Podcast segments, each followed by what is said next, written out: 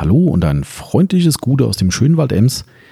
Und wie immer herzlich willkommen bei unserer nächsten Episode des Detailing Gebubble Podcast von Autopflege24. Heute wieder mal allein mit mir, mit dem Tommy. Und äh, in der nächsten Stunde werde ich mit euch ein bisschen über das Thema Detailing Outlaws sprechen, unsere Marke, die durch den Buckenizer, denke ich, vielen bekannt sein dürfte. Ähm, ich erzähle ein bisschen die Entstehungsgeschichte dazu. Wie sind wir überhaupt drauf gekommen? Wie haben wir das Ganze in die Tat umgesetzt? Was für Hürden gab es? Was für Nackenschläge gab es dazwischen? Ähm, worauf mussten wir achten? Ähm, gebe ein bisschen Einblick in die Kostenstruktur dahinter, dass es vielleicht auch mal ein bisschen Verständnis dafür gibt, wie solche Preisgestaltungen einfach nachher entstehen. Und äh, ja, erzähle noch ein paar kleine Anekdoten von der CIMA. Und ja, in Summe bleibt es, denke ich, ein spannendes Thema oder es wird ein spannendes Thema. Ich kann nur sagen, bleibt dran. Nach dem Intro geht's los. Viel Spaß damit.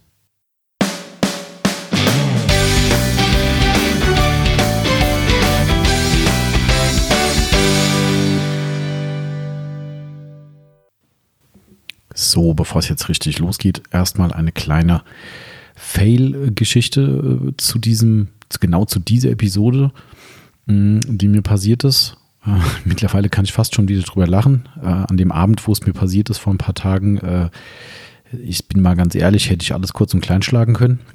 Ähm, äh, ich habe diese Episode hier schon mal aufgenommen, tatsächlich, also vor einigen Tagen oder ein paar wenigen Tagen. Also die äh, Episode, wo es um die Entstehung unserer Marke Detailing Outlaws geht oder gehen sollte. Man ahnt es vielleicht schon. Es ist nichts draus geworden. Äh, und zwar habe ich die komplett aufgenommen. Und wir benutzen hier so ein Audio City nennt sich das Programm, ähm, so ein Programm, um das Ganze aufzuzeichnen, nachher zu schneiden und ein bisschen nachzubearbeiten und so weiter. Habe es damit aufgenommen, alles wunderschön. Ne? War super zufrieden, wie der Podcast gelaufen ist. Fand das alles eigentlich sehr, sehr stimmig, was ich so von mir gegeben habe. Und ähm, ja, war soweit alles prima. Habe das Ganze gespeichert. Das ist immer das Wichtigste.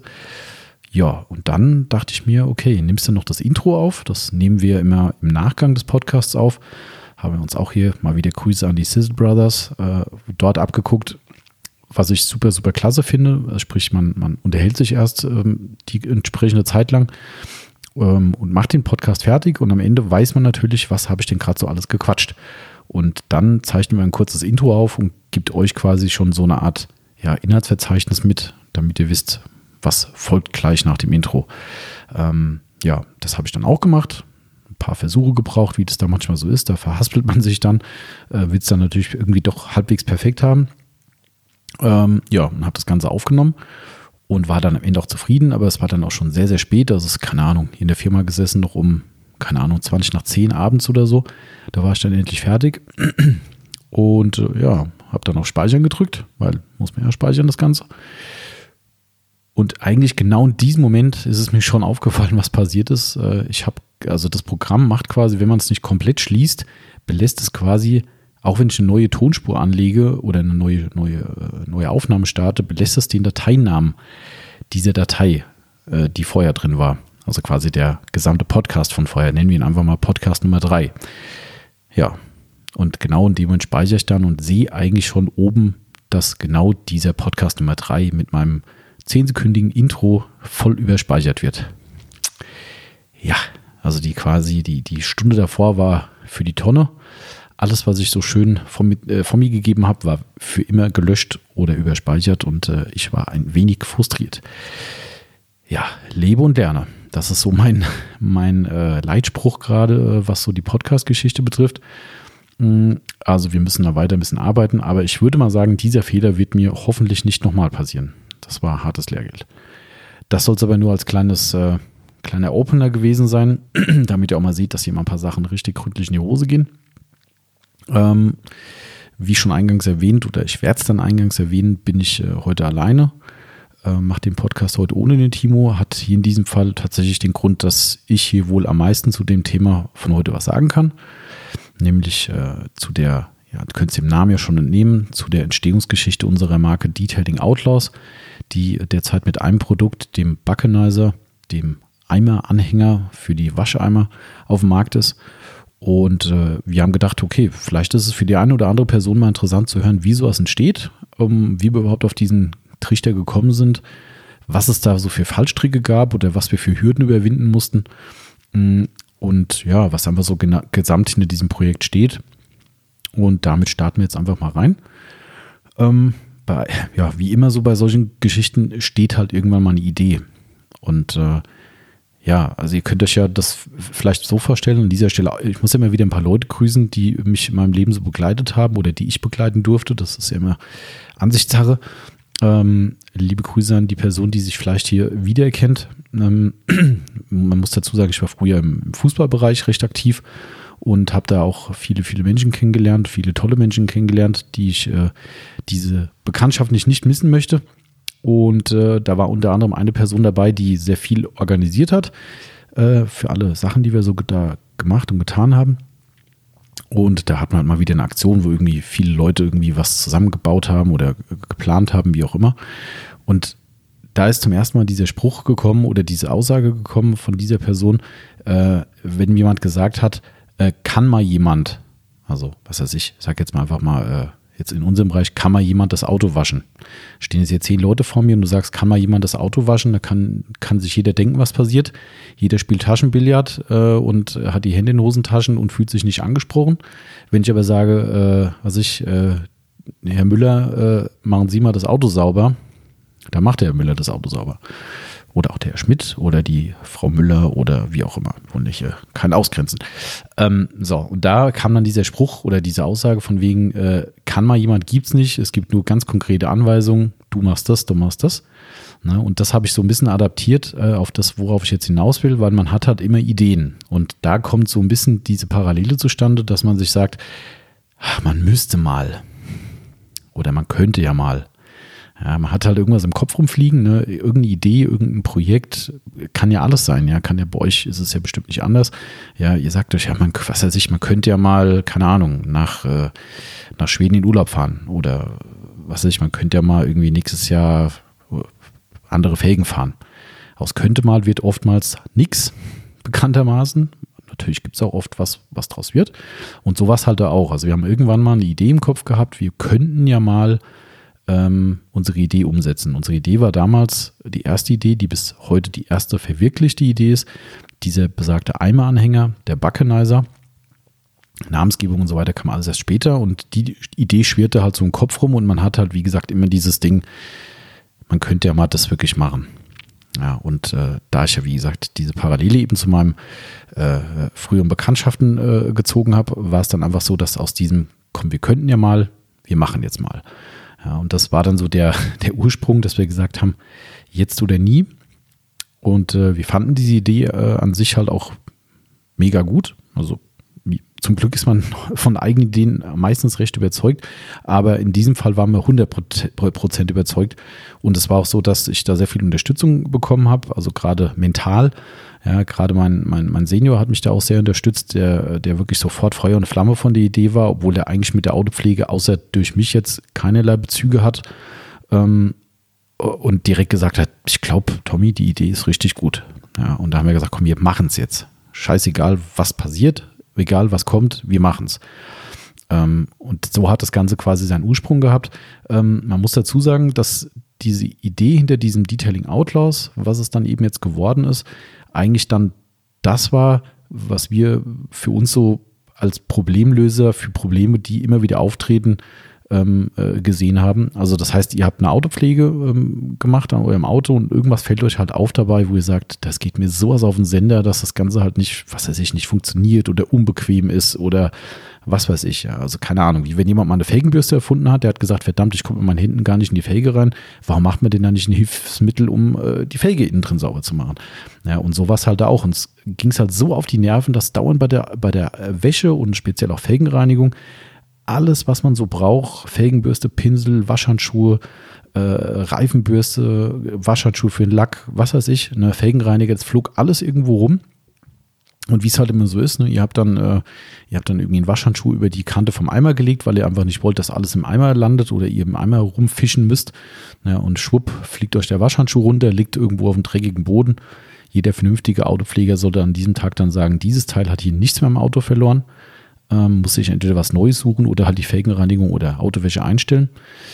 Ja, und äh, das war halt im Endeffekt genau so ein Thema, wo wir gesagt haben, boah, da muss es doch eine Lösung geben. Und irgendwann kam mal die Idee mit diesem Eimerbehälter, den man an den Eimer anhängt.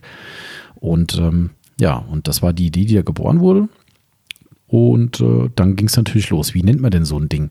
Und das ist ganz witzig. Ähm, vielleicht erkennt ihr euch da selbst, wenn ihr irgendwelche Ideen sucht für irgendwas oder keine Ahnung, vielleicht sucht ihr irgendwie einen Namen für euer Kind, äh, was auf dem Weg ist oder weiß der Geier was. Ja, äh, und, und manchmal fällt einem aus dem Nichts irgendwas ein. Also ist zumindest bei mir so.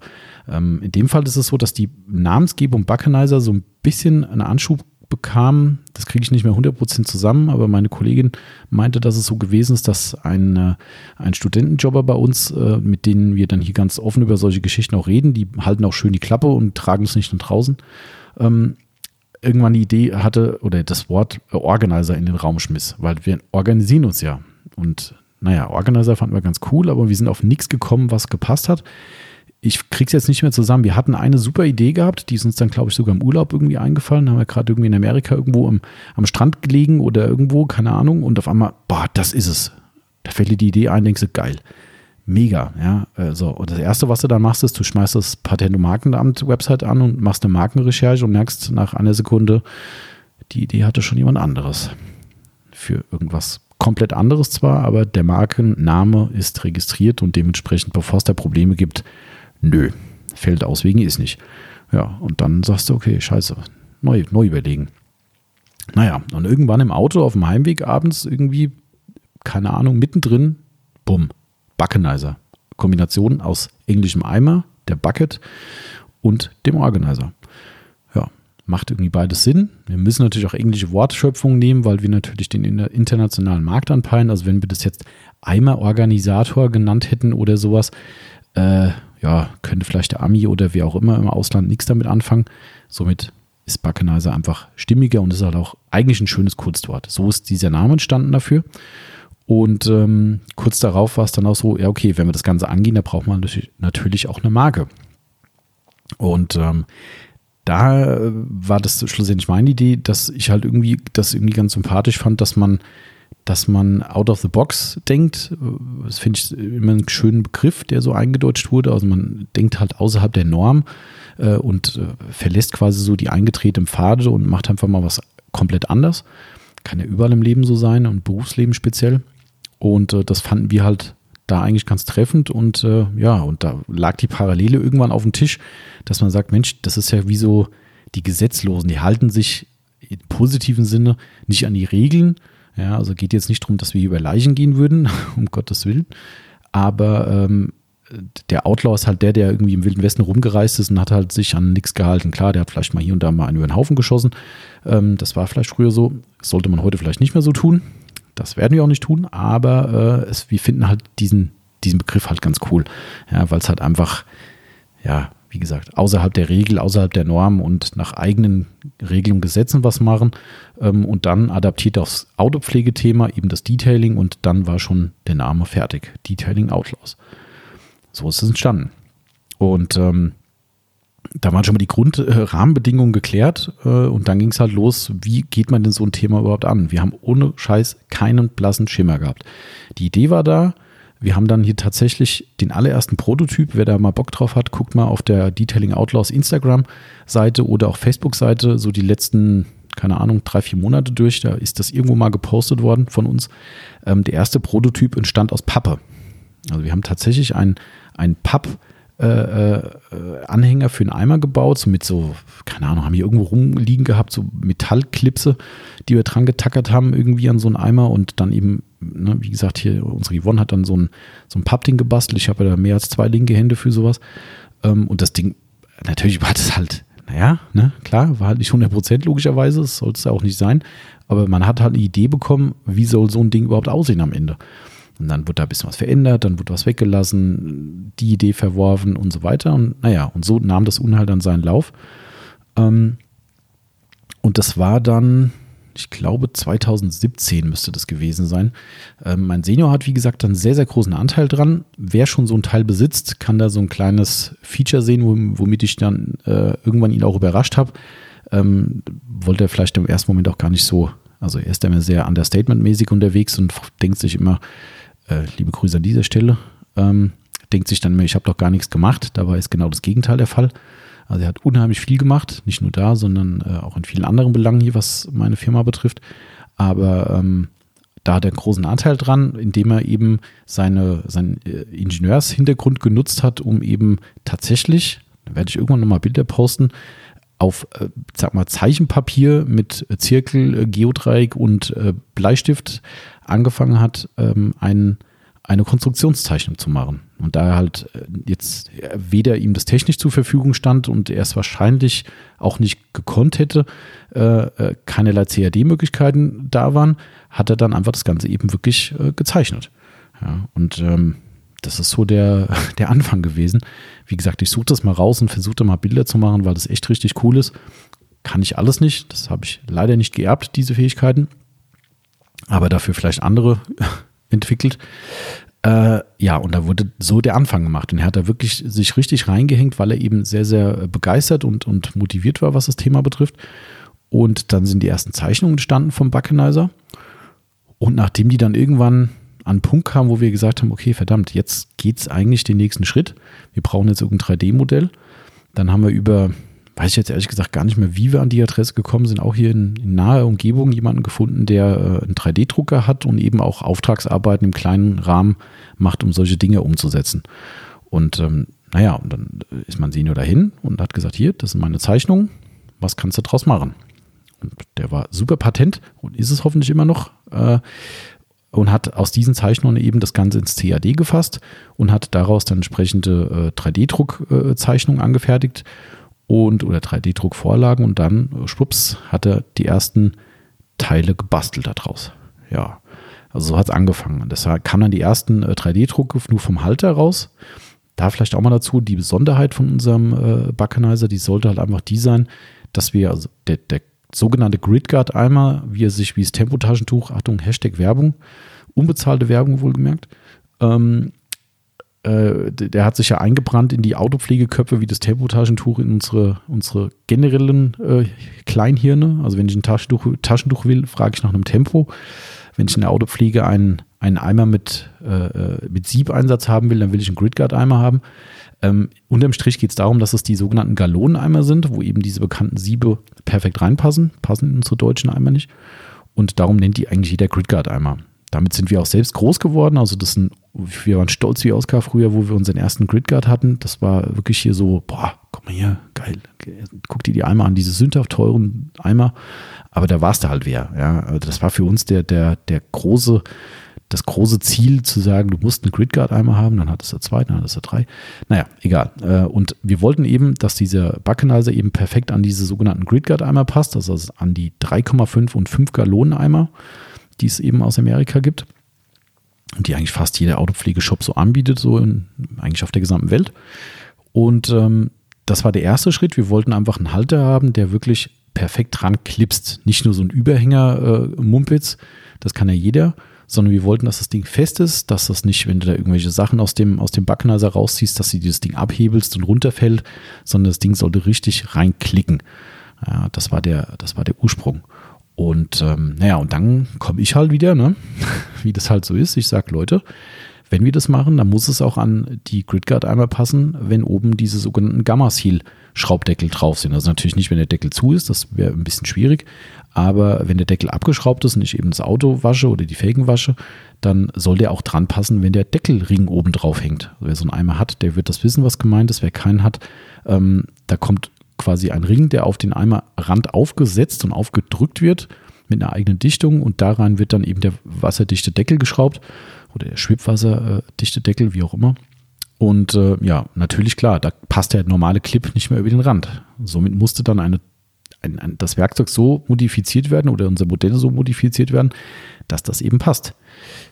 Ja, das war so, das war so der, die Masteraufgabe. Ich kann es nur so sagen, das hat uns locker locker drei, vier Monate Entwicklung gebraucht, äh, gebracht, also, also extra Zeit gebraucht, weil es immer wieder nicht funktioniert hat und dann haben wir wieder festgestellt, dass es da Abweichungen gibt, dass dann äh, manche Eimer eben doch eine leichte Toleranz haben und, und, und. Das war der absolute Hass.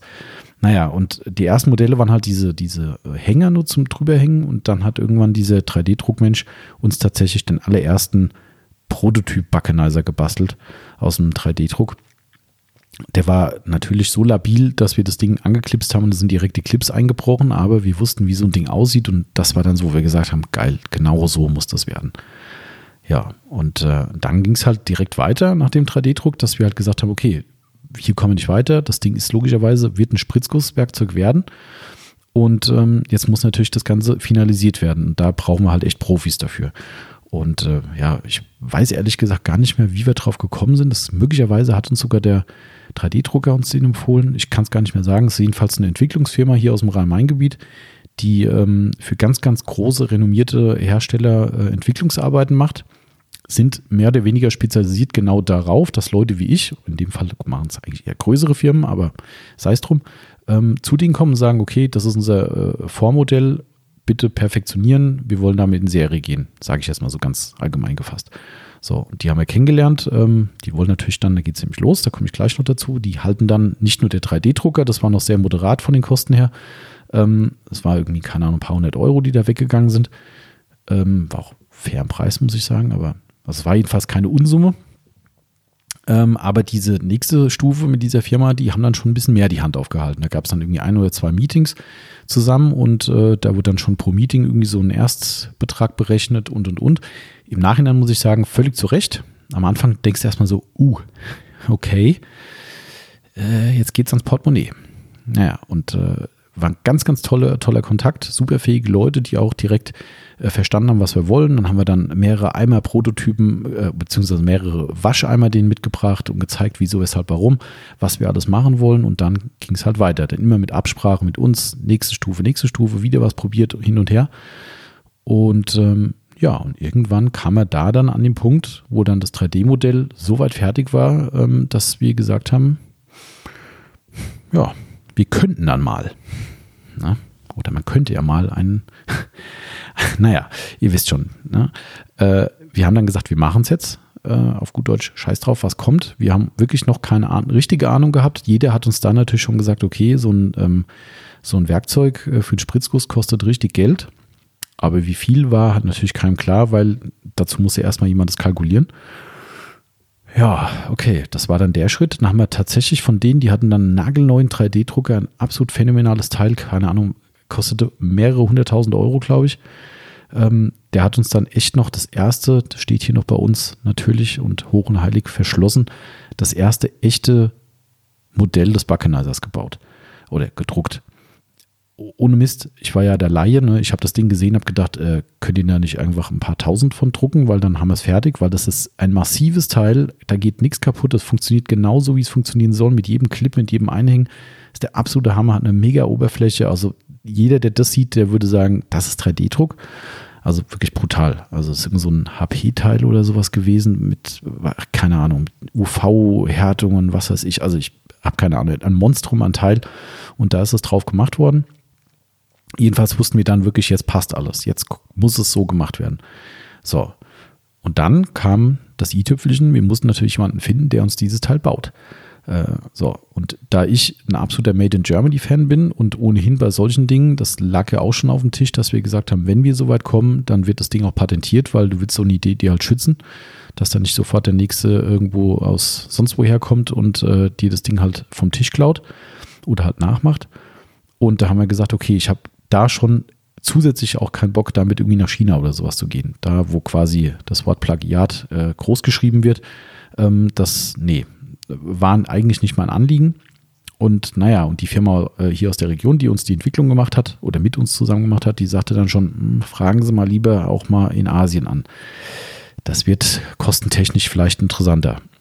Naja, so, wir haben natürlich ein paar Anfragen rausgeschickt und auch in Zusammenarbeit mit dieser Firma. Und da kamen dann die ersten Angebote rein. Das erste hatte ich völlig aus den Schuhen gehauen, wo du dachtest so, äh, okay, wenn das jetzt das, äh, das Preisniveau ist, dann könnte man aus dem wir machen doch lieber ein wir könnten ja mal machen. Äh, dann kam das zweite Angebot, das weiß ich noch ganz genau, von der Firma, was irgendwie so ganz komisch gefasst war, wo irgendwas mit äh, Bemusterung so und so viele Monate und keine Ahnung, ich, hab, ich weiß nicht mehr ganz genau. Es war auf jeden Fall ein bisschen komisch formuliert und war relativ, relativ günstig. Komme ich gleich nochmal dazu zu dem Punkt.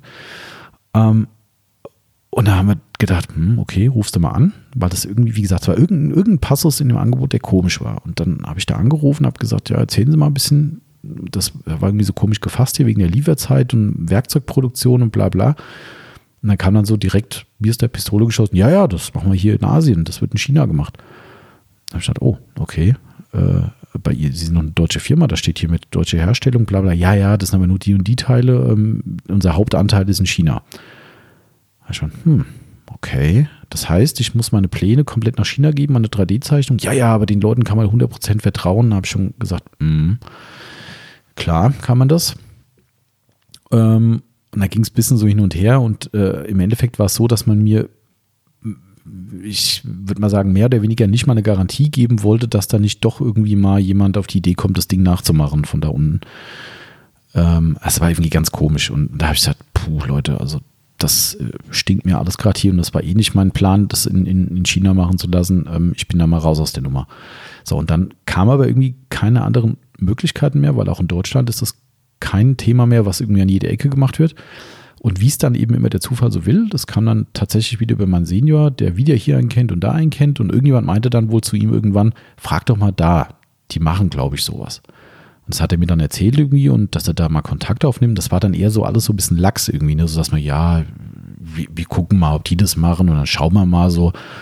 Und ich dachte so, so mh, klar, weil da jetzt einer kommt und sagt, hier, ich kenne da einen, der macht sowas, glaube ich, da, was soll denn da rauskommen? ja, äh, was rauskam, ist, dass heute von denen unser Backenaser produziert wird. So viel kann ich schon mal sagen. Ähm, also es war richtig, richtig ein mega Kontakt bis heute äh, zum Glück so. Ne, es ist, also wir haben genau das gefunden, was wir gesucht haben, nämlich einen kleinen Familienbetrieb aus unserer Region, der äh, eben äh, Kunststofffertigung macht, aber auch den Werkzeugbau, also alles aus einer Hand. Und ähm, das war also absolut sensationell. Wenn ihr es möglicherweise hört im Podcast, ich weiß, ihr habt viel, viel verfolgt von uns, wo wir es auf der Messe in den USA vorgestellt haben, waren die Feuer und Flamme und wollten direkt wissen, wie war es auf der Messe, wie kam das Teil an und sind super, super engagiert, was das Thema betrifft. Ähm, und haben sofort auch unser Qualitätsniveau aufgegriffen, weil, weil wir halt da auch ein bisschen Nagel im Kopf haben, dass alles perfekt sein muss und hier äh, nicht mal eine kleine Schramme okay ist ungefähr. Ähm, also schöne Grüße an dieser Stelle.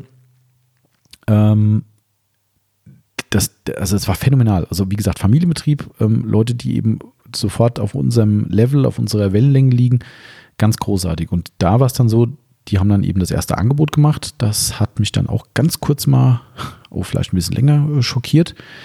Äh, aber nicht, weil es einfach zu teuer war, sondern weil ich dann halt echt realisiert habe, dass eine äh, Werkzeugfertigung für, für Spritzgussteile in dem Stil sauteuer ist. Ähm, so, das war dann irgendwo Anfang, Anfang 2018, glaube ich dann. Also wir haben quasi von 2017 an bis 2018 nur die Entwicklung gemacht ähm, und natürlich immer versucht, alles möglichst geheim zu halten. Es waren ganz wenig Leute involviert, ähm, weil natürlich willst du ja auch nicht damit trommeln, bevor es spruchreif ist und willst ja auch verhindern, dass jemand dir irgendwas klaut. Ähm, so, und dann haben wir die letzten Gespräche nochmal vor Ort gehabt, uns an einen Tisch gesetzt, nochmal alles durchgegangen, auch mit der Firma, die mit uns die Entwicklung gemacht hat davon, alle an einem Tisch gesessen, bis wir nachher gesagt haben, ich glaube, wir sind safe, Deckel drauf. Und dann habe ich gesagt, okay, wir machen mal. Und wir haben es gemacht, äh, beziehungsweise hat diese Firma für uns gemacht natürlich. Und die haben das Werkzeug gebaut, das ist irgendwie mehrere Tonnen schwer, das schon mal so vorab. Also das musst du mit einem Kran, äh, musst du dieses Werkzeug auf die Maschine heben, weil da reicht nicht mal mehr irgendwie ein paar Leute, die es hochheben, sondern das Ding ist richtig, richtiger Trümmer. Hätte ich mir nie erträumen lassen. Äh, wo die mich dann so am Anfang ein bisschen äh, an die Hand genommen haben, ein bisschen erklärt haben, äh, hieß es irgendwann, ja, das Werkzeug wird ungefähr so und so groß. Und denkst so, was? Der Backneiser ist da nur ich weiß jetzt gar nicht, keine Ahnung, 30 mal 30 Zentimeter oder was, oder 30 mal 40, keine Ahnung, bin ja immer schlecht im, schlecht im Abmessen. Äh, und dann habe ich gesagt, wieso denn so groß? Und dann haben die mir dann die technischen Hintergründe erklärt. Dann lernt man dazu, was äh, sogenannte Schieber sind. Auch da mal auf Instagram gucken, auf der Outlaws-Seite. Irgendwann haben wir mal einen Teil vom Werkzeug veröffentlicht, dass ihr mal seht, was da für für ein massives, massiver Materialeinsatz vorhanden ist. Naja, und dann lernst du dazu, wieso, ist halt warum, was schwierig ist. Die haben noch ein, zwei Optimierungsmaßnahmen gemacht, ein bisschen Material einsparen und, und, und. Naja, und irgendwann hieß es dann, wir machen das jetzt. Und dann haben wir das Werkzeug bezahlt und dann hat es gedauert. Und das war dann irgendwo so Mitte oder Spätsommer 2018 hieß es dann, diese Woche wird es ernst, wir lassen die Nullserie laufen. Das die Nullserie ist quasi so die, die erste Serie, um zu gucken, ob alles passt, ob alles stimmt. Und äh, ich kann es euch echt sagen, du sitzt hier und, und, du kannst an nichts anderes mehr denken. Also wir sind ja da nicht abgebrüht oder so. Ne? Das, das, das ist halt das, was ich hoffentlich äh, immer ganz gut rüberbringen kann, dass wir wirklich nicht so die härten Business-Leute sind, sondern das ist A, natürlich ein riesengroßer Invest gewesen für uns, der ein unglaubliches Risiko äh, bedeutet hat, weil keiner weiß, ob das Ding ankommt. Man hofft ja nur und ist überzeugt, aber man weiß es nicht. Und wir mussten halt unfassbar viel Geld in die Hand nehmen. Und dann sitzt du hier und weißt, okay, jetzt läuft's los. Wird es funktionieren? Wird alles so entformt werden können, wie wir es erhofft haben? Wird die Qualität nachher passen? Puh, ich sag's euch, es, das war echt hardcore. Also wirklich, wirklich hardcore. Da äh, habe ich auch die ein oder anderen schlaflosen Nächte gehabt oder äh, schlecht geträumt und äh, sonst irgendwas. Also das geht dir irgendwann schon an die Nieren, auch wenn du so überzeugt bist wie sonst was. Aber äh, das, das Wischen, also wir wischen es nicht einfach weg. Das äh, so, so ehrlich kann man das erklär, äh, erzählen. Ähm, da sitzt halt nicht irgendein Entwicklungsleiter, der sagt, ja, das Ding muss ein Erfolg werden. Ist natürlich nachher vielleicht auch nicht amused, wenn es kein Erfolg wird, aber das ist halt nur sein Job. Zum schlimmsten Fall arbeitet er halt danach woanders. Äh, für uns hängt da halt ein bisschen mehr dran, ja. Und ähm, ja, und irgendwann hieß es dann, ja, heute läuft's. Und dann kriegst du dauernd keine Antwort, da weißt du nicht, was los ist. Dann hat sich nochmal ein Tag verzögert und, und, und du sitzt jetzt auch nicht dauernd da und rufst in der Produktion an und sagst, was ist, was ist, was ist, ja, sondern du sagst, okay, ich höre dann von euch. Okay. Ja, und du hörst halt nichts. Und ich weiß noch echt genau, da war das erste, was rausgekommen ist aus der Maschine, ruft mich dann der, der Senior-Chef von der Firma, ruft mich dann an, oder vielleicht war es auch der Junior, ich weiß gar nicht. Ähm, der hat mich dann hier angerufen, es war ein später Nachmittag im Sommer, ähm, so kurz vor Ladenschluss hier bei uns, wir machen hier um sechs den Laden zu immer hier, und sagte dann, so, wir haben die ersten produziert. So, und das war alles so ganz nüchtern, für die war das ja was ganz Normales, ja, äh, wir haben die ersten produziert.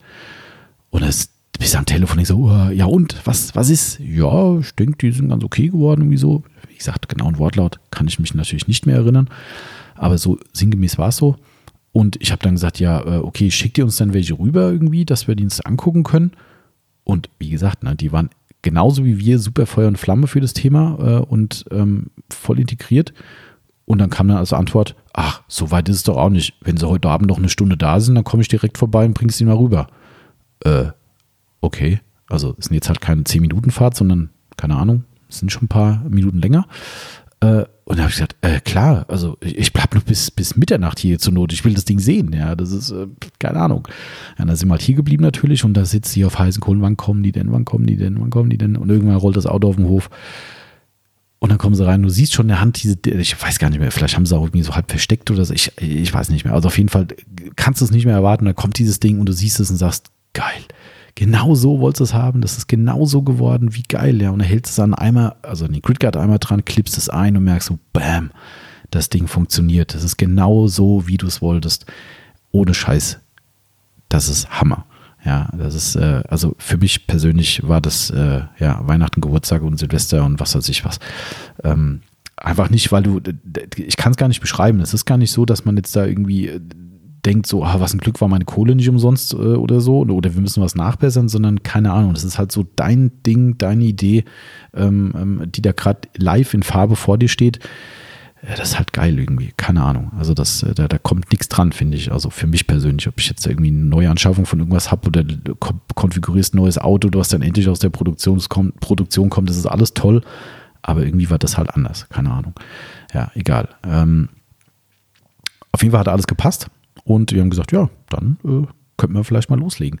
Also wir haben natürlich in der Zwischenzeit auch vorgearbeitet. Also da kam der nächste Batzen an Kosten. Wir haben ein Logo entwickeln lassen. Äh, wir arbeiten ja auch mit einer Grafikerin zusammen, mit einer professionellen Grafikerin, die äh, viel für Verlage und äh, Agenturen und sowas arbeitet. Also das ist auch nicht irgendwie so ein Online für 150 Euro bieten, mach mir ein Logo-Ding, sondern das ist ungleich teurer ähm, haben dann ein Logo machen lassen. Das dürfte ja allgemein bekannt sein, das mit dem, mit dem äh, Cowboy, der die Polymaschinen statt Pistolen in der Hand hält. Ähm, und äh, das halt eben dieses Outlaw-Thema sehr, sehr gut aufgreift. Also das Logo haben wir in der Zwischenzeit entwickeln lassen und äh, wir haben ja auch gewusst, wie groß das finale Bauteil eben wird, der Buckenizer, und haben dann gesagt, okay, wir brauchen natürlich eine Verpackung. Ja, und äh, die hat dann eben zusammen in der äh, Verpackungsfirma eben die Verpackung designt, natürlich mit uns zusammen, aber das war auch ein Riesenthema, weil das muss ja dann gefaltet werden und unsere Leute hier, die müssen es zusammenbauen. Und auch da wieder so, wer schon so ein Ding hat, der wird es natürlich schon gesehen haben. Ich bin ja so ein Detailfreak irgendwie, ja. Ich finde ja immer so kleine Gimmicks geil. Und ähm, Jetzt nehme ich zwar vielleicht manchen die Überraschung, der sich jetzt nach dem Podcast vielleicht so einen Backenizer bestellt, aber ähm, wir haben zum Beispiel die Idee gehabt, ist aus, Not, aus der Not raus geboren quasi. Wir hatten einen Pappabschnitt nachher in der Produktion über. Also es ist egal, ist zu detailliert jetzt vielleicht, aber da war halt ein Stück übrig, wo am Ende, wie gesagt haben, okay, das wird halt weggeschmissen. Es war wie ein Stück Karton halt einfach. Und da habe ich dann gesagt, hm, kann man das denn auch bedrucken? Hm, Druckerei sagt, ja klar, kann man bedrucken, aber was wollen sie damit machen? Das ist halt Abfall. Und da habe ich gesagt, dann drucken wir doch einfach darauf äh, eine kleine Danksagung, dass man uns unterstützt. Und das machen wir so als Gimmick. Und das ist dann jetzt tatsächlich so, wenn ihr so einen Backenizer kauft und ihr hebt ihn aus der schönen Kiste raus, die echt phänomenal gut aussieht, greift auch das Wildwest-Thema so ein bisschen auf. Ähm, und ihr hebt den Backenizer raus, dann liegt unten drin dieses besagte Kärtchen, was eigentlich für ein Müll war, was wir dann aber jetzt halt noch bedrucken haben lassen und eben unten reinlegen, wo wir uns dann quasi für eure Unterstützung bedanken, für jeden, der das Ding gekauft hat. Ähm, einfach als kleines i-Tüpfelchen, dass man sagt, hey, komm hier, das ist, das rundet das Ding halt ab und ich finde es halt irgendwie cool und ich finde es persönlich irgendwie das ist so das Gimmick gewesen. Und ähm, ja, da ist in der Zwischenzeit die Packung designt worden, die auch äh, unfassbar viel Zeit in der Zwischenzeit äh, veranschlagt hat und auch leider, leider nicht gerade wenig Geld, aber es hat sich echt gelohnt. Das Ding ist der absolute Knaller geworden. Ähm, das ist für mich halt auch immer so eine Sache. Ne? Ich, ich höre halt nicht bei so einem Produkt auf. Also ich könnte natürlich sagen, komm, wir schmeißen ihn in eine, in eine Plastikfolie rein und machen Aufkleber drauf und schicken es euch raus. Geht alles. Natürlich macht das Ganze ein bisschen billiger, ne, weil so eine Packung, kann man ja ruhig sagen, oder was heißt, ihr werdet es euch vorstellen können, es ist ja in der Industrie nicht anders, wenn ihr euch ein iPhone kauft oder ein, ein neues Galaxy Phone, da kosten wahrscheinlich allein die Verpackung schon 10, 20 Euro. Das ist echt kein Spaß. Ich habe einen Bekannten, der da in der Branche arbeitet, der hat mir das irgendwann mal bei Parfum gesagt. Äh, ja, das ist schon Hardcore, was sowas kostet. Und in so einer Region befinden wir uns da auch so ein bisschen. Ne? Also die Packung kostet halt auch richtig Geld. Aber es macht es halt komplett. Ich finde halt zu einem hochwertigen, auch nicht gerade günstigen Produkt gehört am Ende auch eine tolle Verpackung. Das ist einfach meine Philosophie und ich finde, das ist ganz gut gelungen damit. Ja, also das ist halt in der Zwischenzeit auch noch gemacht worden ähm, und zusätzlich ist dann auch schon die äh, Thematik Patentrecht äh, äh, angestoßen worden, weil das musst du dann alles vorher anmelden, bevor so ein Produkt auf den Markt kommt. Ähm, du kannst jetzt nicht sagen, hey, du hast es jetzt auf dem Markt und jetzt fängst du dann an, sondern du musst alles vorher registriert haben, sonst sagen die ja, kannst du nicht mehr patentieren, geht nicht haben wir auch mit einem äh, renommierten Patentanwalt dann gestartet, weil, wie gesagt, wir wollten halt einfach uns hier nichts klauen lassen. Das war einfach so der, äh, so der Punkt. Und ja, äh, schlussendlich hat das alles so zusammengeführt und oder, oder wir haben da alle so alle Fäden zusammengesponnen, wenn man so will. Und ähm, ja, und dann war eigentlich zu dem Punkt dann eigentlich alles fertig. Dann kamen die Kartons hier bei uns an, es kamen die, die ersten Backenizer bei uns an. Ähm, wir haben dann drei Farben gemacht, schwarz, rot und blau. Das waren so die ersten Farben. Oder gibt es bis heute. Ja, Aufkleber mussten gemacht werden, weil es kommt ein Logo-Aufkleber vorne auf die, auf die Packung drauf, der muss auch noch geklebt werden. Auch da haben wir auf richtig, richtig gute Details geachtet. An dieser Stelle wieder mal Grüße an, darf ich gerne mal sagen, Spicy Orange nach München. Das, äh, der hat eine ganz, ganz tolle Firma, die äh, wirklich sehr gutes äh, Grafikdesign macht und äh, auch Aufkleberdesign und und und und generell eine Werbeagentur, die, die richtig gut ist. Und der hat halt für uns eben die Aufkleber gemacht. Und äh, der hat uns da auch schön drauf beraten, hat dann gesagt, hier, ähm, wenn ihr da Aufkleber macht, ihr müsst die Aufkleber so machen, äh, dass ihr die auch gut kleben könnt. Und dann habe ich gesagt, ja, äh, mach halt einen hochwertigen Aufkleber, der wasserfest ist. Und sagt er, nee, nee, wenn du die auf dem Halbrund klebst, dann hast du garantiert Blasen drauf. Das willst du doch nicht. Ja, okay. Ist ja immer gut, wenn man Leute hat, die sich auskennen. Ne? Dann sagt dann, ja, dann, wir haben ganz spezielle Aufkleber, die können mit so, äh, mit so äh, Luftkanälen gemacht werden. Kann ich überhaupt nicht. Bin ja auch kein Aufkleberspezialist. Ähm, das heißt, wenn Luftblasen drunter sind, kann man die über diese ganz, ganz feinen Luftkanäle, die drunter sind, kann man die einfach rausstreichen. Und äh, wer so einen Backenizer hat, der wird wahrscheinlich sich große Mühe geben müssen, um da überhaupt eine Luftblase oder einen Einschluss zu finden, weil die echt nahezu, nahezu perfekt geklebt werden dadurch. Ähm, ja, kostet natürlich auch wieder ein bisschen mehr, ist auch klar, kommt auch wieder dazu, aber hat sich auch da gelohnt. So, das war dann auch noch fertig und dann waren wir eigentlich komplett durch. Das waren dann alle Sachen, die gemacht werden mussten und dann konnten wir auf den Markt gehen. So, und dann kam natürlich das große Thema, ähm, wir brauchen natürlich irgendwo äh, auch einen Preis. Und das ist jetzt so ein bisschen, ja, ich sage es euch ganz ehrlich, das ist so ein emotionales Thema für mich. Äh, ich habe es jetzt gerade vor kurzem erstmal wieder einen Instagram-Post äh, gemacht dazu, weil es mir ich sag's mal auf gut Deutsch, so auf den Sack ging, äh, dass man da immer wieder von irgendwelchen Leuten beschossen wird, ähm, was so die Preisgestaltung betrifft. Und das meistens und in aller Regel von Leuten, die 0,0 Ahnung haben, was dahinter steckt. Ich glaube, ihr habt jetzt ja schon einen ganz, ganz groben Einblick bekommen, was da wirklich dahinter steckt. Ähm, und Jetzt kann man natürlich sagen, es hat jemand ganz nett geschrieben bei, bei Facebook dann, äh, hat dann geschrieben, Tommy, lass doch einfach diese schwachsinnigen Aussagen äh, nicht an dich rankommen. Ähm, du hast so geile Produkte da auf den Markt gebracht, ähm, befass dich aber nicht damit. Und die, die Personen haben vollkommen recht. Ja, äh, absolut, bin ich voll bei ihnen. Aber ich habe es ja vorhin schon gesagt, das ist halt so, ne, du machst da dein eigenes Ding, du bringst dein eigenes Produkt raus, du steckst so viel Energie, so viel Risiko auch da rein. Und dann kommen halt immer so, auch wenn es nur Einzelfälle sind, aber da kommen immer wieder Leute, die ballern die da einen rein, weil sie, was weiß ich, entweder gönnen sie dir die Butter auf dem Brot nicht oder sie sind äh, neidisch, weil sie selbst die Idee eigentlich hatten und nie gemacht haben oder äh, was weiß ich, äh, mich persönlich nicht mögen oder halt einfach Negativmenschen sind. Keine Ahnung. Also um da eins klarzustellen, ist es für mich in jedem Bereich im Leben völlig legitim, wenn es um irgendwelche kommerziellen Produkte geht, dass jemand für sich selbst sagt, das ist mir zu teuer. Oder das ist es mir nicht wert. Das ist völlig legitim und ist, denke ich, überall ganz normal. Ja, äh, was ist blödes Beispiel? Ähm, ich finde, Porsche baut sensationell tolle und vor allem sehr, sehr schöne Autos. Ähm, und ich würde super gern Porsche fahren. Selbst wenn ich mir leisten könnte, Achtung, ich bin noch kein Backenizer-Millionär, ähm, selbst wenn ich mir leisten könnte, ich würde es wahrscheinlich nicht machen, weil ich einfach für mich sagen würde, das, was ich bezahlen muss, das ist es mir einfach nicht wert.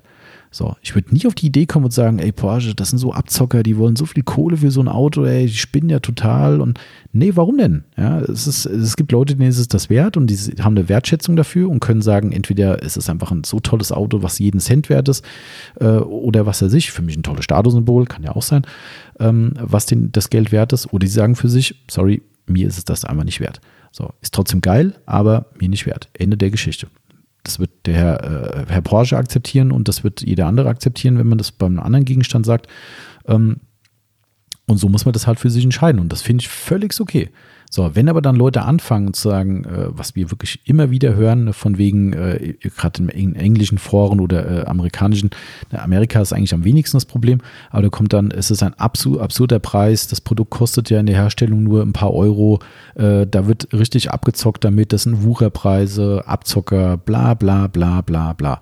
Ja, alles schon gehört und es kommt immer wieder hoch, wo du denkst, wie, das Ding gibt es jetzt seit 2018 äh, auf dem Markt, jetzt haben wir 2020 und ihr habt es immer noch nicht aufgegeben, uns da irgendwie äh, einen reinzuhauen. Ja, wie gesagt, die meisten finden es geil, wir kriegen super viel Lob ähm, für das Teil und man darf eigentlich so ein Thema gar nicht so nah an sich ranlassen, aber mich regt das halt einfach auf. Ja, und wenn, wenn ich jetzt, ich will ja nicht über jedes Detail reden und ich muss euch auch nicht ausbreiten, wie viel was kostet. Äh, ich, da hatte auch der werte äh, äh, Follower von uns absolut recht. Man ist da auch keine Rechenschaft schuldig, aber einfach nur mal, dass ihr mal eine ganz grobe Orientierung bekommt. Und ich habe mit vielen Leuten geredet, auch hier im Laden bei uns, die darüber gesprochen haben, die sagen, wow, ist ganz schön teuer. Das ist völlig legitim. Ja, ist es auch wirklich nicht günstig. Ähm, wenn du mit denen dann redest und denen mal ein paar Eckdaten sagst, dann stehen die vor dir mit offenem Mund und sagen, oh, das hätte ich nicht gedacht. Ich hatte es ja auch nicht gedacht. Ja, also wo ich das erste Mal gesagt habe, wir machen so ein Teil und mir jemand sagte, ja, so ein Werkzeug ist ganz schön teuer. Da habe ich gesagt, ja klar, dachte ich mir schon. Ne? Hm. Ja, dass so ein Werkzeug im Schnitt für so eine Größe, kann ich euch mal eine ganz grobe Range sagen. Ähm, wo der genaue Preis liegt, will ich euch jetzt nicht sagen, aber wir reden hier von einem Invest nur für das Werkzeug zwischen 30 und 50.000 Euro. So viel kann ich euch da sagen dazu. Ähm, so, das ist nur das Werkzeug.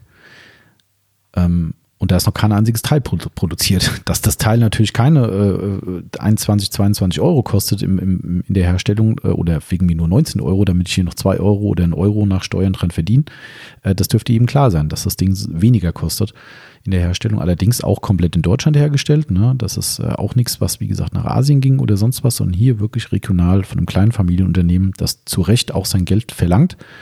Ähm, so, und da ist halt, wie gesagt, für diese 30.000 bis 50.000 Euro ist noch kein einziger Backeneiser produziert. Ja, äh, dann, ist, äh, dann kommen die, die Kosten für das Logo dazu, die Kosten für die Verpackungsentwicklung dazu. Wir haben Patentkosten.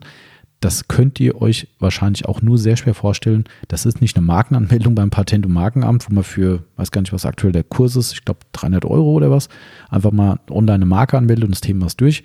Nope Ihr müsst äh, Patente anmelden, in dem Fall im Luxemburger Patentamt, äh, damit man von dort dann Patente in die jeweiligen relevanten Länder eben abführt oder ableitet, die für jedes Land auch nochmal die Hand aufhalten. In Amerika haben wir sogenanntes Designpatent gemacht, dass dort drüben auch ein, ein Schutz auf unser, unseren Baccanizer besteht. Ähm, das sind alles Dinge, die gemacht werden müssen und die am Ende halt die Summe X ergeben. Ja, ihr könnt euch einfach mal für euch selbst überschlagen, wo wir da am Ende landen könnten. Ähm, es ist viel und ich möchte auch nicht, dass das hier falsch rüberkommt. Ne? Ich möchte auch gar keinen Applaus oder sowas dafür, dass jemand sagt, boah, Mensch, Tommy, was du da gemacht hast, wow. Ja, da geht es gar nicht drum. Also, natürlich ist es so, dass es ein riesengroßes Risiko gewesen, weil die Summe muss komplett in Vorlage gegangen, gegeben werden. Da ist nicht so, dass einer dir, oder bei uns ist es nicht so zumindest, ne? gibt es keine Risikokapitalgeber oder was da heute so läuft bei irgendwelchen Startups, wo jemand kommt und sagt, ey, geile Idee, habe ich bei König der, äh, nicht König der Löwen, äh, Höhle der Löwen gesehen äh, äh und ich investiere da mal für so viel Prozent von der Firma Nö, das gibt es ja nicht. Wir haben das alles eigenfinanziert, weil wir halt gesagt haben, erstens, wir wollen es so machen, wir wollen keinen drin haben. Das war überhaupt nie zur Debatte gestanden. Ähm, und dann finde ich das immer halt, ich bin halt anders gepolt. Alles, was ich selbst finanziert habe, aus eigener Tasche bezahlt habe, das ist auch mir. Ähm, das ist wie hier das Gebäude bauen oder ein Auto kaufen oder sowas. Das, aber da habe ich halt eine andere Einstellung dazu. Ist ja auch egal. Ähm, wie gesagt, da geht es auch nicht darum, einen Applaus dafür zu bekommen, aber ich hoffe halt einfach, dass solche Podcasts wie jetzt einfach mal ein bisschen Verständnis dafür aufbringen bei den Leuten, dass die sagen, oh krass, das hätte ich doch nicht gedacht. Du, ganz ehrlich, ich sehe das, ist mir immer noch zu teuer. Wie gesagt, alles cool. Aber vielleicht diese Breitseiten, wo man meint, man musste einem da irgendwie verbal äh, an, an, an Karren fahren, keine Ahnung, das checke ich einfach nicht, was das soll. Ja, und das ist, wie gesagt, mir geht es trotzdem nahe, weil es halt einfach mein Ding ist, meine Entwicklung, meine Idee, ähm, mein Projekt. Und das geht einem schon nah. Äh, das äh, ist halt einfach so. Ja, und wenn du dann halt aus aller Welt dann auf einmal zwar auch viel Lob kriegst, aber überall die Leute meinen, sie müssen ihren reinhauen, ja, da ist auch da so, dass du dann durchaus mal nachts ein paar Äuglein weniger zumachst. Das, äh, das kann ich euch sagen, weil da hängt halt einfach zu viel dran. So, jetzt bin ich doch zu weit abgedriftet, das wollte ich eigentlich gar nicht. Das klingt jetzt schon fast wehleidig, das soll es beim besten Willen nicht, denn wir kommen zum positiven Aspekt. Wir sind dann, äh, wir sind mittlerweile tatsächlich so, so beliebt mit dem Produkt, dass wir in über 20 Ländern mittlerweile äh, vertreten sind und tatsächlich sind da ferne Länder dabei wie Australien und mittlerweile sogar Korea, ähm, Amerika eh richtig stark präsent im Markt. Ähm, also man kann wirklich sagen, wir sind sehr, sehr erfolgreich. Dreimal auf Holzklopf ähm, mit dem Pro äh, Projekt und haben echt keinen Grund zur Klage. Also wir brauchen jetzt eigentlich, eigentlich diese ganzen Negativstimmen, die es da immer wieder mal gibt, die kann man eigentlich zu Recht vollkommen ausblenden. Da hatte der Kollege wirklich vollkommen recht. Aber wie gesagt, wie ihm beschrieben ist, ist es nicht so einfach. Also wenn man weiß, was dahinter steckt, dann tut es halt schon ein bisschen weh. Aber gut, sei es drum. Ähm, das soll, soll der, der äh, Exkurs gewesen sein in die, die Hintergründe der Kostenstruktur und wie so ein Preis überhaupt zustande kommt. Das sind halt alles Dinge, die viele Leute nicht wissen und auch kalkulatorisch muss man halt auch einiges beachten. Aber nun gut.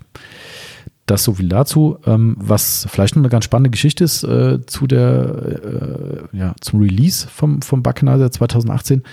Äh, es war relativ spät im Sommer und dann kam ja schon die SEMA-Show und wir wussten, wir müssen das auf der SEMA zeigen. Das ist, das schlägt ein. Wir müssen das machen und haben das auf der CIMA, an, wir machen das ja schon seit Jahren zusammen mit Capro, ähm, haben ja zum Glück da ganz tolle Verbindungen. Wir haben ja Caprio OS, der, der Cory von Sky Carcare, der den gesamten Nordamerika-Vertrieb auch für Microfiber Madness macht. Und ähm, da hatten wir dann im, es war im, wann war das? Das war im Frühjahr 2018, bevor der Bacchanase überhaupt fertig war, haben wir ihm die Pläne gezeigt vor Ort. Da waren wir in Florida gewesen, haben in Orlando zusammen am Abendessen gesessen, weiß ich noch ganz genau, ich weiß sogar noch genau das Restaurant, wo wir waren und ähm, haben ganz tolles Essen abends zusammen gehabt und über alle möglichen Sachen geredet. Viel Business natürlich, aber auch viel Privates, weil ich mittlerweile sehr gut mit dem Cory befreundet bin. Und ich weiß noch genau, wir haben am Tisch gesessen und da er, wie gesagt, die Madness-Geschichte in den USA mit großem Erfolg macht, war natürlich naheliegend, dass ich sage, bevor jemand anderes gefragt wird, frage ich den Cory, ob er die, äh, ob er den, den, die Detailing Outlaws USA machen will.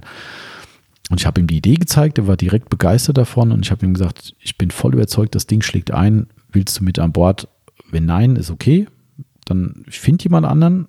Aber ich wollte dir die Chance geben, weil ich halt dir das größte Vertrauen überhaupt entgegenbringe und du halt auch ein Freund geworden bist für mich. Und ähm, er hat direkt gesagt, also wenn du mir die Chance gibst, er würde alles dafür geben, dass es ein Erfolg wird.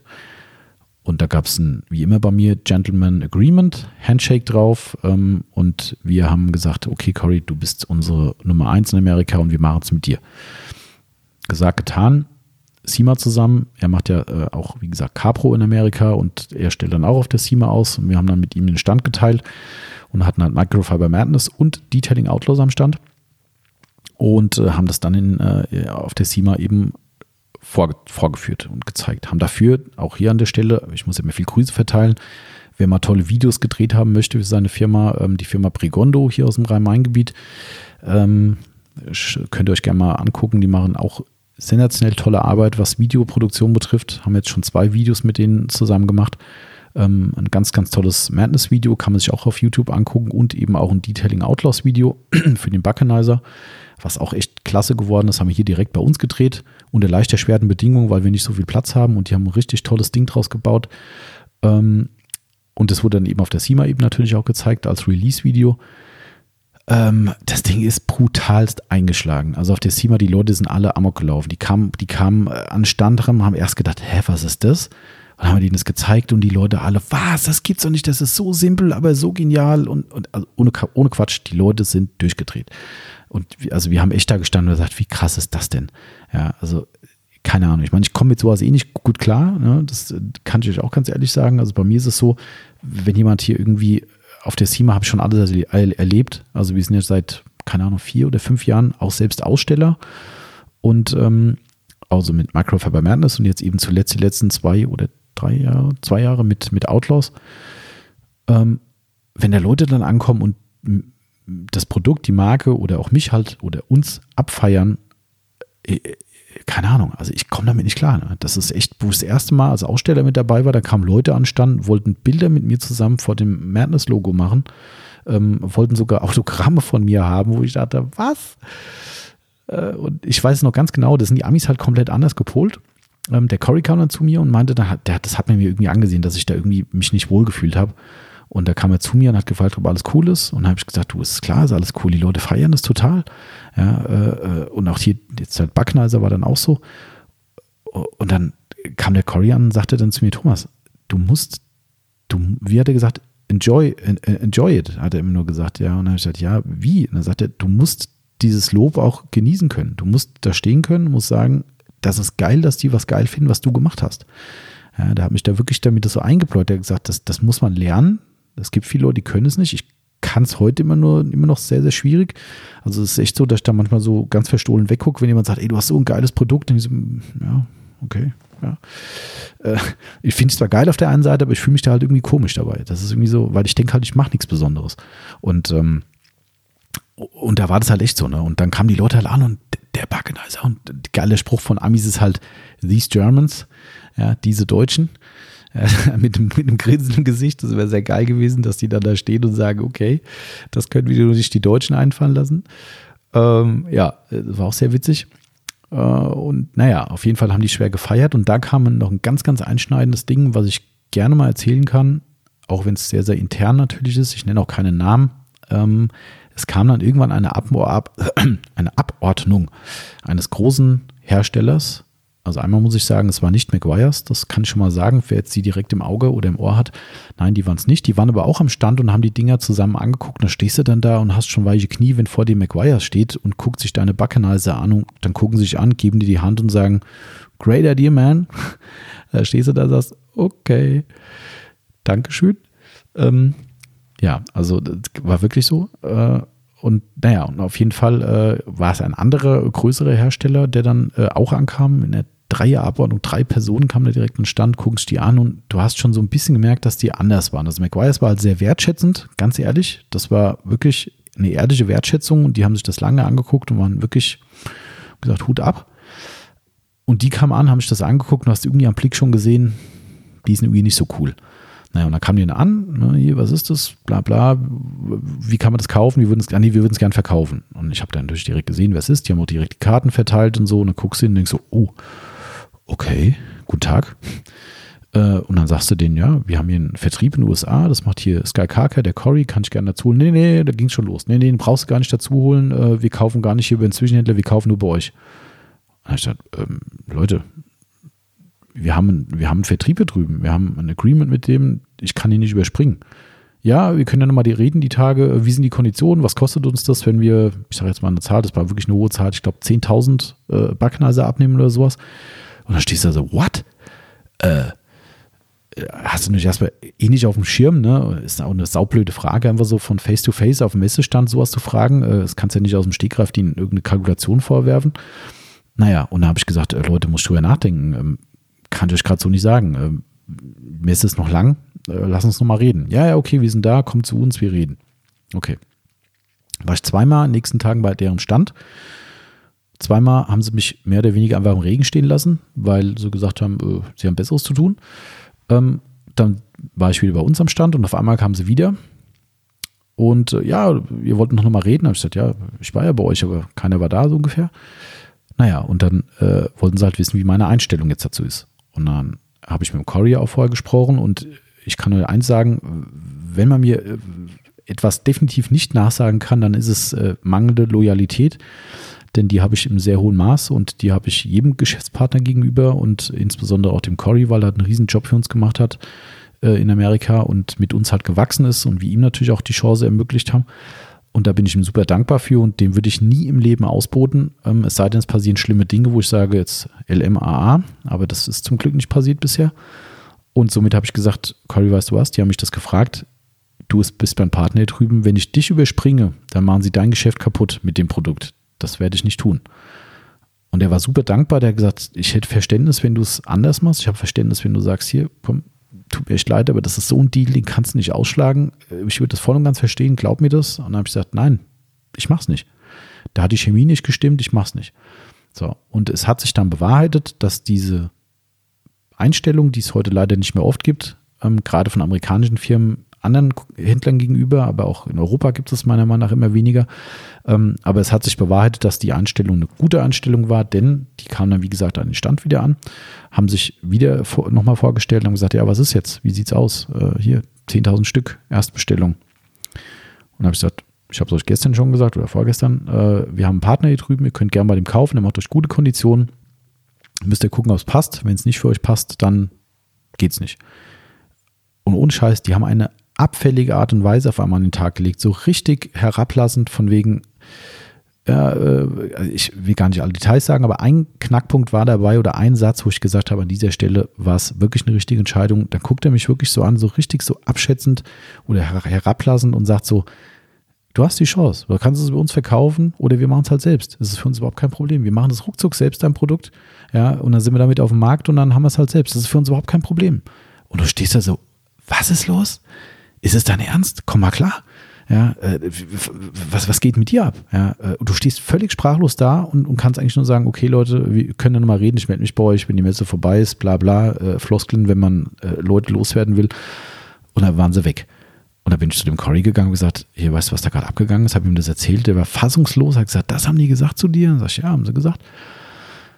Ganz nebenbei, die haben bis heute keinen, weder von uns noch selbst gemacht. Ähm, aber da, da, stehst du da und bist völlig konsterniert und denkst, scheiße, was geht denn hier ab? Was ist denn das für eine Art? Und habe ich gesagt, hier weißt du was, das war genau die richtige Entscheidung zu sagen, nein, ich mach's nicht. Wenn die was wollen, sollen sie zu dir kommen, ansonsten und tschüss positiver Nebeneffekt. Seit einem Jahr hat auch die Firma GridGuard, die wir vorhin schon angesprochen haben, ähm, tatsächlich unser Produkt aufgenommen, weil die es auch ganz toll fanden und die auch wissen, dass wir absolute GridGuard-Fans sind. Und es war so für uns, auch wenn da, ich sag mal, eher im kleineren Rahmen was läuft, weil natürlich eben hier ihre eigenen Produkte sind. Aber ähm, das war so ein Ritterschlag für uns, weil diese Firma, die wir immer, immer groß, ich sage jetzt mal angehimmelt, das ist vielleicht das falsche Wort, aber wir haben die immer unglaublich respektiert und äh, fanden auch die, die Innovation ganz toll, die sie äh, für unsere Szene eben gebracht haben. Es ist halt nun mal so, wie gesagt, das Tempotaschentuch der Autopfleger. Ähm, da habe ich gedacht, geil. Im Gridguard Shop, Gridguard verkauft unsere Backenizer, wie geil ist das denn, ey? Also sowas, so Sachen, da, das feiere ich halt total, ja. Und das gar nicht, weil da irgendwie richtig Kohle dahinter steckt oder so und der richtig äh, äh, Menge geht oder sonst irgendwas. Das muss alles gar nicht sein. Mir geht es da um das Emotionale, um die persönliche Bindung und das, Finde ich phänomenal. Aber gut, vielleicht denken jetzt manche, was ist mit dir los? Ja, ich bin vielleicht auch ein schlechter Geschäftsmann, das kann auch sein. Oder vielleicht ein besonders guter, ich weiß es nicht. könnt ihr euch aussuchen.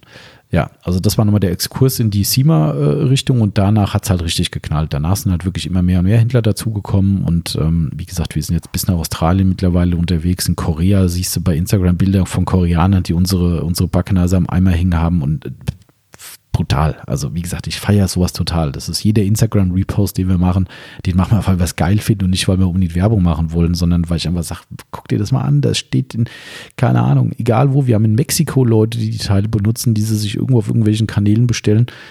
Das, für mich ist das halt krass. Also ich weiß nicht, aber wie gesagt, ich bin da halt, äh, ja, vielleicht auch anders. Egal, vielleicht kann man das ein bisschen verstehen. Ähm, so, wir sind schon ziemlich lang dabei. Also ich glaube, ich habe schon alle möglichen Hintergründe und eigentlich schon fast Internas äh, euch, euch bekannt gemacht oder euch vor, vorgelegt. Ähm, es kommen immer wieder noch so die Fragen, ähm, wie sieht es denn aus mit neuen Produkten? Da vielleicht noch ein, zum Abschluss noch ein bisschen was dazu. Es ist halt ultra schwierig. Also neue Produkte auf den Markt zu bringen, ist sau schwer. Wir haben tatsächlich viele Ideen, es ist ganz, ganz oft so, dass du eine Idee hast, du fängst dann an, Projektierungsphase, denkst nach, wie machst du es, redest mit passenden Leuten, die dir irgendwie ja, da was zusammenbauen können oder konstruieren können, weil wir sind dann nun mal nur Theoretiker in dem Bezug. Ähm, und naja, und oft ist dann so, dass einer kommt und sagt, du, ganz ehrlich, vergiss es, das ist viel zu teuer, macht hier keiner. Oder jemand sagt, technisch geht es nicht. Also da gibt es viele Ideen, die wir hatten, die dann schon hinten runtergefallen sind. Ähm, es ist akut so, dass wir zwei, drei Ideen haben, die sehr, sehr weit gekommen sind, aber leider noch nicht weit genug. Bei einer Idee ist es so, ich kann leider echt nichts sagen, konkretes aktuell, also bitte, bitte verzeiht es mir. Aber ich muss da ganz allgemein drüber so reden. Ähm, eine Idee, die wir hatten, war relativ simpel, wäre auch kein wirklich teures Teil geworden oder wird, wenn es vielleicht doch noch kommt. Wir sind zu eigentlich zu 99 Prozent fertig. Also vielleicht ein, zwei Dinge müssen wir noch ändern an dem Ding und dann ist es perfekt haben Tests gemacht, haben ausgewählten Leuten, die wir, denen wir vertrauen, die auch wirklich den Mund halten ähm, und sowas für sich behalten. Die haben Tests für uns gemacht, weil man ja oft auch betriebsblind ist. Und irgendwann war man eigentlich so, dass jeder sagt, geil, geil, geil, mach das. Das ist auch wieder Game Changer. Lieblingswort der Amis, Game Changer, wenn sie den Buckenizer gesehen haben. Ähm, und ja, und kurz vor Schluss kommt dann einer und sagt, in dem Fall war es sogar intern bei uns, das war dann der Timo, ähm, der das auch äh, hier in der Aufbereitung dann benutzt hat. Und irgendwann sagt er, ist alles toll, aber. Und legt einen Grund vor, warum er das Aber ziemlich groß als Aber sehen würde. Und dann fällt sie halt wie Schuppen von den Augen. Ne? Dann stehst du da und denkst so, scheiße. Hat vollkommen recht. Habe ich gar nicht drüber nachgedacht. Und jeder andere auch nicht. Und es ist natürlich so, ich kann es euch auch nur, nur da generell sagen, es ist kein Riesenproblem für jedermann, aber wir haben halt gesagt, wenn das jemand anfängt zu kritisieren, dann wird eine Welle draus. Dann kommt der Nächste und sagt, so wie wir jetzt auch, oh, krass, stimmt. Ja, habe ich gar nicht drüber nachgedacht, das ist doch nicht so cool. Ähm, wenn es rauskommen sollte oder wenn wir es irgendwann endgültig verwerfen, ähm, dann, dann können wir euch ja da vielleicht ein bisschen mehr drüber sagen. Es ist immer noch nicht abgeschlossen. Hat hier tatsächlich auch da, äh, liebe Grüße an äh, eingeweihte enge Kunden von uns, hatte äh, vor kurzem jemand mir eine, den habe ich das gezeigt und habe gesagt, hier ist es leider aktuell auf Eis aus dem und dem Grund.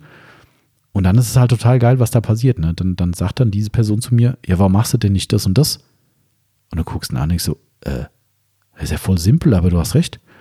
Ja, du kannst das Problem, was wir hatten, äh, zu großen Teilen eliminieren, indem man das und das macht. Und da denkst du, verdammt, warum hast du denn selbst da nicht drüber nachgedacht? Ja, das ist da manchmal so. Da kommt dann so ein, so ein, so ein, so ein Schlag ins Genick, wo du denkst, scheiße, diese gute Idee ist jetzt gelaufen, aus dem dem Grund, warum haben wir das nicht vorher gesehen? Blöd. Und dann kommt jemand und sagt genau das Gegenteil und denkst so, genau, da hast du auch nicht dran gedacht. Deshalb ist immer ganz cool, dass wir ein paar sehr, sehr loyale äh, Freunde und sehr, sehr loyale Geschäftspartner haben, ähm, mit denen wir solche Dinge teilen können. Also nicht böse sein, wenn ihr sagt, mir hat noch niemand was gezeigt. Also ne, das, das, das kann man nur ganz, ganz klein halten, weil, wie gesagt, da laufen dann auch Patente und was weiß ich was unter Umständen und da, das geht nicht. Da kann man nicht irgendwo, dass einem irgendwas rausrutscht oder das an die falschen Stellen kommt. Da müssen wir halt einfach aufpassen. Naja, äh, und das, halt, das ist halt eine der Schwierigkeiten, ist, dass halt einfach am Ende sich rausstellt, die Idee war zwar gut, aber können wir aus irgendeinem Grund nicht machen. Und hier ist es zum Beispiel so, da habe ich auch schon einen Patentanwalt darüber informiert, dass wir da eine Idee haben und dann kriegst du da vom Anwalt einen, einen Satz äh, gesagt, oh Gott, Sie wollen wirklich sowas machen? Und denkst du, hä, was ist mit dir los?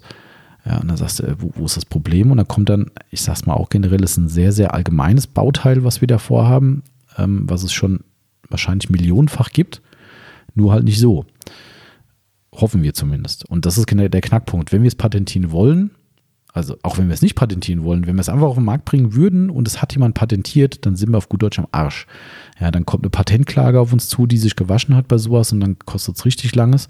Und deshalb muss man eine sogenannte Patentrecherche machen. Und bei einem Allerweltsprodukt, ich sage jetzt mal ein, keine Ahnung, sagen wir mal einen Schuh. Ja, man kann ja durchaus Schuhe patentieren. Natürlich nicht generellen Schuh, aber einen ganz besonderen Schuh, der vielleicht, keine Ahnung, ein Luftpolster im, in der Lasche hat, was weiß ich, oder im Schnürsenkel, was weiß ich, irgendeine blödsinnige Aussage jetzt, aber egal. Irgendwas, was noch niemand hatte, bringst du raus. Und dann machst du eine Patentrecherche und dann versucht jemand, in dem Fall der Patentanwalt, für Betrag X rauszufinden, gibt es das schon? Wenn nein, kann man es patentieren. Und das kostet natürlich Geld nach Aufwand. So, und wenn das ein Produkt ist, was es jetzt wirklich tausendfach gibt, dann muss der oder sein Team tatsächlich all diese existierenden Patente zu diesem Gegenstand X durchforsten, Patentschriften angucken, Zeichnungen angucken, ob da irgendwo Parallelen zu unserer Idee bestehen, ja oder nein. So, und da hat er direkt gesagt, Leute, wenn ihr das machen wollt, ich kann euch nur sagen, werde die dir nicht bezahlen können. Ja, und das sind dann halt so Sachen, dann stehst du dann da und sagst, hm, das wird kein so teures Produkt. Im schlimmsten Fall kriegst du richtig, richtig auf den Sack, weil du ein Patent verletzt hast. Kannst du aber im Umkehrschluss die Patentrecherche nicht bezahlen, weil es sich einfach nie mehr amortisieren wird. Ja, was machst du?